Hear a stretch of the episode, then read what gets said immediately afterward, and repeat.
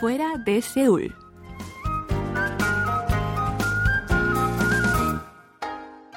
Hola amigos, Isabel Guak les saluda desde fuera de Seúl.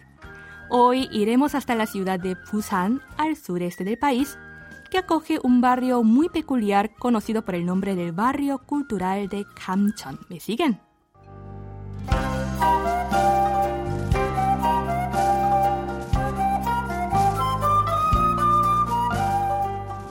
Algunos llaman este barrio por el nombre de Santorini de Corea, Machu Picchu de Corea o barrio Lego. Es que las casas de este lugar, construidas sobre la pendiente de una montaña, están tan pegadas entre sí que cada una se ve como un bloque de Lego. En conjunto, se parecen a la antigua ciudad peruana de Machu Picchu, construida a 2.400 metros sobre el nivel del mar, o Santorini en Grecia porque linda con el mar de Busan. Pese a estos grandes calificativos, de hecho en el barrio de Kamcheon están impregnados el dolor y el sufrimiento del pueblo coreano.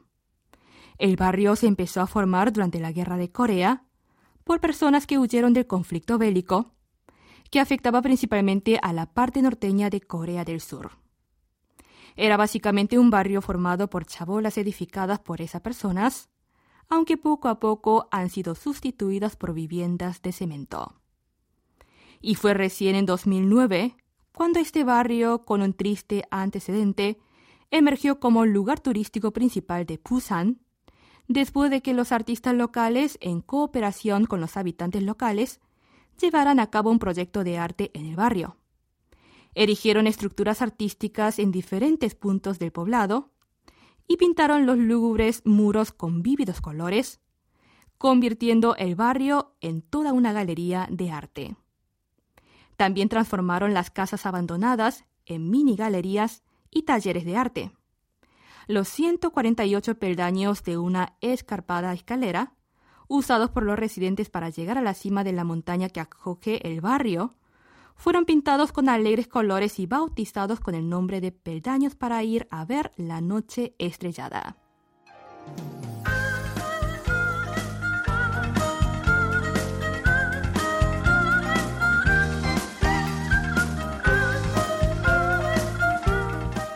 Los callejones que atraviesan las casas son tan angostos que no permiten que dos personas caminen juntas en paralelo.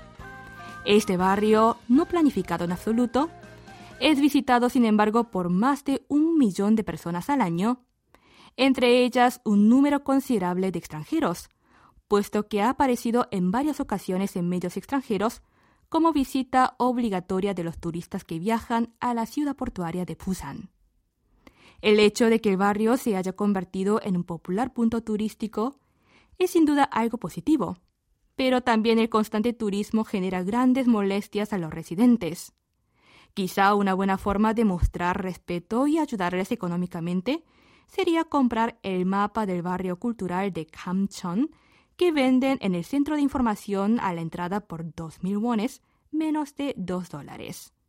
Asimismo, si se cansan mientras recorren este interesante barrio, pueden visitar las cafeterías de la zona para tomarse un breve descanso con una taza de té o café. Y si les entra hambre, también pueden acudir a los restaurantes cercanos para degustar los platos locales.